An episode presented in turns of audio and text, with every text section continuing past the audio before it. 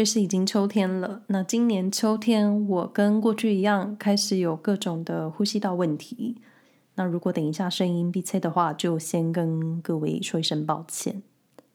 那今年瑞士的秋天有点不太一样，因为瑞士即将在十月二十二日进行新一届的联邦议会委员的选举。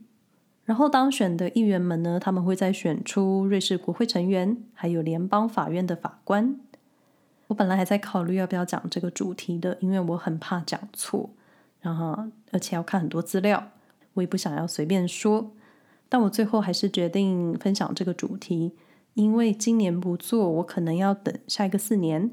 那下一个四年，我是不知道我人会在哪，所以我觉得还是趁这个机会把想说的先跟大家赶快分享。那瑞士即将在十月二十二日这个我喜欢的一天呢，进行下一届瑞士联邦议员的成员大选。议员的选举听起来好像只是小小的选举，但是因为瑞士没有总统大选。而且瑞士总统也不能算是人民直接选出来的，而且加上他的权力真的没有很高，所以四年一次的联邦大选，它的重要程度，我觉得就等同于国家的元首大选。那今天的内容我会主要放在瑞士政府的基本组成，还有选举小知识的分享，然后我尽量会用生活化的语言。把一些文言文的内容说得更轻松，不然我觉得大家会离我而去。那如果要说瑞士联邦的选举，我觉得真的要从一些瑞士历史的脉络下手。那我在看资料的时候，时不时自己冒出了一些想法，就是虽然整体整体的瑞士制度看起来好像很公平，但很多小地方其实很不公平。但整个，但我发现整个系统的运作，联邦政府是想要达到平衡的，但事实上就是不可能。可是我相信，我相信瑞士已经算是世界上少数一个一直想要找到如何平衡管理内政的国家，因为可能真的真的是很少数。然后这里我得先说一个我自己的个人想法。因为虽然很多人会觉得瑞士的选举没有什么宣传车、扫街拜票、哭天喊地的大花招，但这个情形我觉得应该只会发生在台湾。可是瑞士党派之间的角力，我觉得是不会少的。那我看来，党跟党之间是彼此不会攻击彼此，也不会抹黑候选人，更不会挖出对方的黑历史。而是我发现，瑞士政党另类的拉票方式是把关键的议题搬出来影响选民，顶多就是买很多广告或是发宣传单，真的是相对很温和，耳根也很亲近，视觉上也是。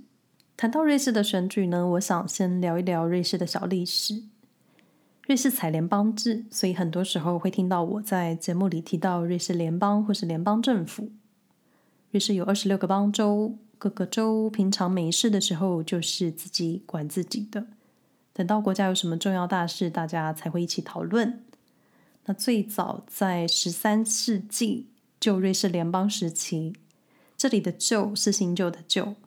那旧瑞士联邦是从神圣罗马帝国独立出来的几个小邦国，那这几个小邦国所组成的瑞士联邦，当时的首都是苏黎世。这些小邦国都有独立的主权，有自己的领土、军队，甚至有自己的货币。那到十四、十五世纪的时候，已经有六个州，或是你说小邦国，开始直接民主。那虽然说是民主，但权力还是落在少数人的手上。那接着到十六世纪的时候，旧瑞士联邦已经有十三个自治联邦。但都是中产阶级啊，那些有钱的男人或是商人掌握政治权力。那瑞士男人掌握政治，你放在现在来看也不难想象，因为瑞士女性一直到一九七一年才有投票权，所以所以可以稍微理解瑞士各种女权的落后。毕竟这里真的不是瑞典。那一直到一七九八年，法国入侵瑞士之后，扶持了赫维尔蒂共和国，才有新的瑞士联邦政府。那后来也陆续发生了宗教改革，然后各州独立出来成为新的邦州，一直到十九世纪一八四八年，新的瑞士联邦组成之后，慢慢形成今天二十六个邦州的瑞士联邦。那现在每一个州都有自己的宪法、议会、政府，还有各自的收税制度，然后连学校开学放假的时间都不一样。所以我经常会开玩笑的说，瑞士一国二十六制。那二十六个邦州里面，其中有六个是半州，一半的半，像是巴塞尔，它就被分成巴塞尔城市州跟巴塞尔乡村州。那半州跟其他州都有相同的制度、权利还有义务。可是半州在瑞士联邦议会的联邦院，它只有一席。可是，一般的邦州它有两席次，所以这里我觉得出现了第一个不公平。那瑞士联邦成立之后，他们参考了美国的模式，成立了两院制。两院就是国民院和联邦院，你可以说大院跟小院。那这两个院有相同的权利，而且每一项法案都要两院通过才能算通过。国民院照字面上的意思就是管理国民的事情。总共有两百个席次，席位的数量是按照二十六州的城市人口比例分配的。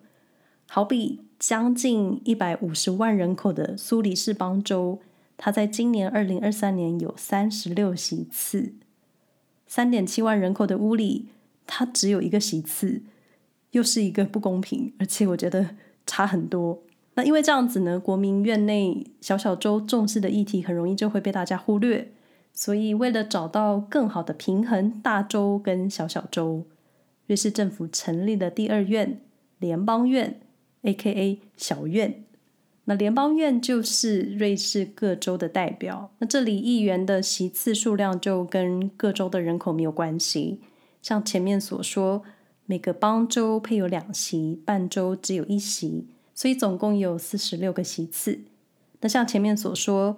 在瑞士，所有法律修订或是新法成立，都需要这两院通过才能成立，用来平衡彼此的权利。那虽然我不知道这样算不算有平衡，但我觉得他们总是有想要处理问题的意思。那如果法案的修改新增，两院都瞧不拢的话呢？这个时候就会交给全民公投了。那联邦大选之后呢，会有全新的两院议员。那这两院呢，一般会在十二月举行联合的会议，也称瑞士国会。瑞士国会会选出七个部长。我每次都会开玩笑说，这七个部长是七个小矮人。那这七个部长的组成是来自各个党派。那在节目上架之前呢，选举结果未定。所以，我们先来看一下二零一九年瑞士七个小矮人分队所组成的党派有哪些。二零一九年国会所选出来的七个部长，分别的党派有瑞士人民党、社会民主党、自由民主党、绿党、中间党，还有自由绿党。那这几个党派可以说是瑞士最大的六个党派。那我看完这些资料之后，我只能说。瑞士政府部门的组成相当平衡，而且彼此制衡。那委员会的七个小矮人，他们各自会管理一个联邦的政府部门，而且会用资历作为顺序，轮流担任委员会的主席，也就是所谓的瑞士总统。那瑞士总统的任期是一年，一年会换一个，所以四年就会有四个。接着又是再一次的联邦选举，虽然好听是总统，但他真的就是一个代表人物，就是主持会议的主席，或是如果有国际外交的活动，他就是代表瑞士出席活动，挥手剪彩而已。瑞士总统的权力真的没有很高，因为他真的就是一个代表瑞士的人物。那过去可能有朋友会听说过，瑞士的政府官员都是兼差的工作。有人平时是老师，也有人自己开店做老板，这是事实。因为像我们家附近的有机无包装商店，他的经营人就是绿党的议员。那一般议员的工作是百分之六十的工作量，其他时间是可以忙别的事情的。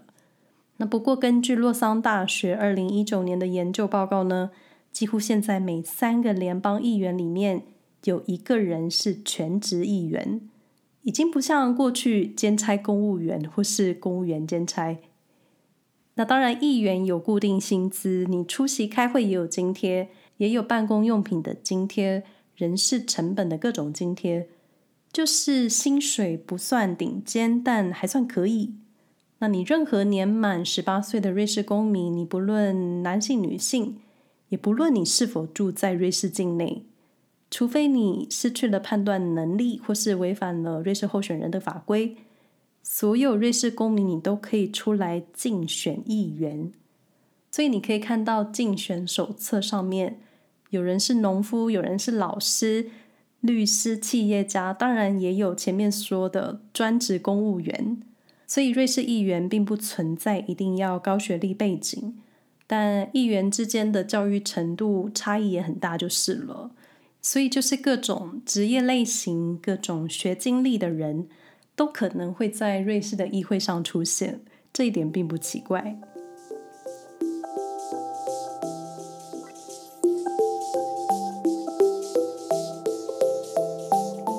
好啦，那我们现在来投票了，但是要怎么投？一开始我看的也是眼花缭乱，或说我觉得很麻烦，很有可能就是台湾投票的方式太简单，选民就是盖个章，然后放进投票箱就好了。那在瑞士如何投票也是很多规定。那四年一次的联邦大选，我们家陆续收到了一份各党派的宣传单，还有正式的投票小包裹，因为真的很像收到小包裹一样。那那一份各党的宣传单呢，他们会先寄到有投票资格的瑞士公民家，它是一个大信封，里面有所有。你所属邦州的议员候选党派的宣传单或是手册，那我看了我们家苏黎世州各个党派的文宣内容。那刚开始我有一个感觉就是，几乎都是一整个党派一起宣传，它并不是，并不是像个人的竞选传单。那当然也是有个人的宣传单，不过我后来才明白，联邦选举的重点是席次。而且选票重点是国民院的席次，各党打的是团体战，选民投给喜欢的党、喜欢的人，那各党最后得到的票数能决定他们在国民院获得多少席次，再把席次分配给最多个人选票的候选人。所以整个竞选的逻辑是很简单的，就是选民写投票单这件事情有很多方式。所以，所以在这个步骤就是有点麻烦。那你收到竞选宣传单之后，公民会在选前一个月收到正式的投票信。我们家收到的是小小厚厚一叠，像小包裹一样，里面有除了如何投票的说明手册，还有两院的两张投票单。那联邦院的投票单比较简单，就是你大州两个席次。所以苏黎世的选民只要选出两个你心有所属的候选人名字就好了。但是另外一本，对，是一本，那一本里面有所有你所在邦州国民院候选竞选人的名单。那国民院候选人像前面所说的席次，因为你所属的邦州有所不同。那因为我们在苏黎世邦州。有三十六个联邦院的席次，所以候选人的名单是一本。那我也稍微看了一下各州的席次，伯恩有二十四席，沃州有十九席，日内瓦有十二席，是按人口比例去分配的。那最小的 最小的乌里邦州只有一个席次。那我想乌里的选民可能只会收到很薄片的手册。前面说选举的重点是国民院投票，所以我们来看国民院投票的手册。我是参考我们家收到的内容来说明的。那封面有标题，还有投票须知，比如说投票单上至少要有一个正式候选人的名字。那选民最后只能投出一张正式的选票。有一个比较奇妙的规定，就是你只能写手册上有印出来的候选人名字，意思就是你不能写 Roger Federer 或是其他没有在名单上的名字。然后同一个名字不能出现两次以上，这个等一下会说明。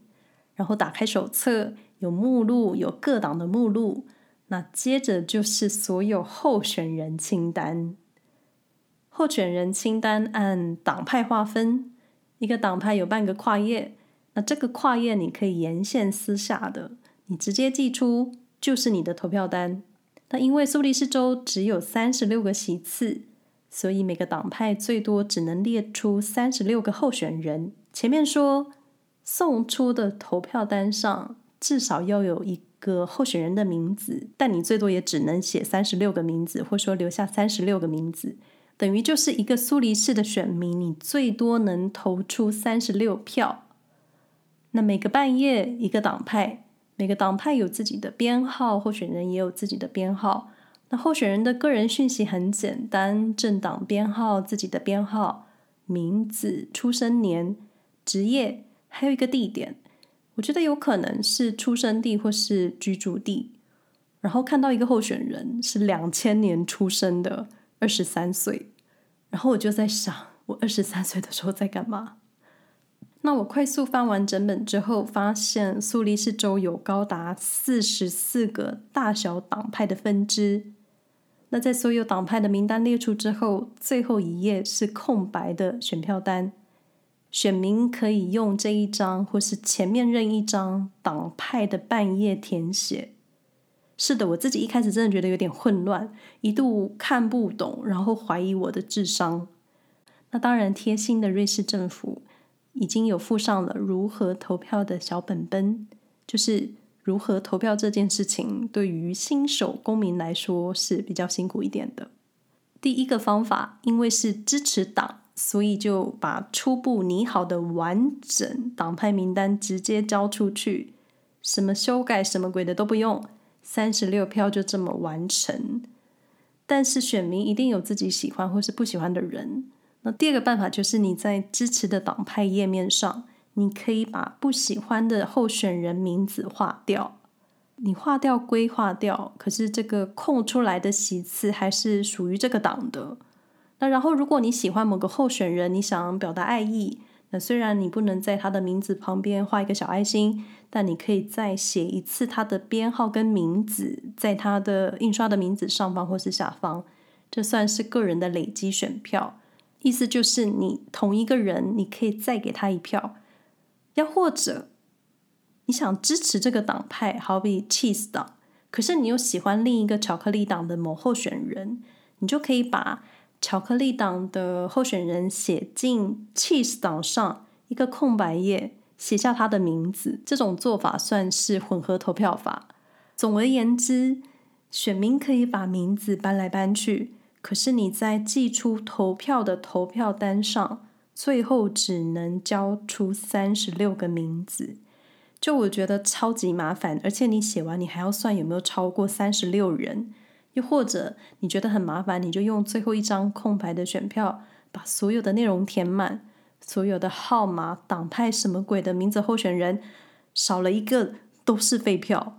你字写太丑也不行，不然验票人不知道你喜欢谁。那瑞士公民，你可以线上投票、亲自投票，或是邮寄投票。那邮寄投票，我觉得有一点很有意思，因为有些邦州的投票回邮是免费的，有些帮助你可能自己要 负担运费，就是在很多地方不统一的国。那不然又是，如果你运费不足，你的票又是废票，就叮叮当当那么久，我觉得好像懂得怎么投票了。而且我也明白为什么宣传单上或是竞选广告上都会有一个 list 的编号，那个编号就是手册上的页码，要选民记得那个页码，用那一张去投票，去攻下国民院的席次。所以到最后，我终于搞懂龟毛瑞士投票的细节。然后说了这么多，我还是没有投票权。以上内容不代表瑞士联邦与瑞士选民的立场。基本上，他们也觉得不关我的事，我就代表我自己。如果你喜欢这个节目，欢迎分享给你们的朋友。Spotify 可以分享单集的心得 Apple Podcasts 也能留下你们的星星好评。今天的内容有一点硬，感谢你们愿意听到这里。老话一句，希望大家都平安。那我们下回再说喽，拜拜。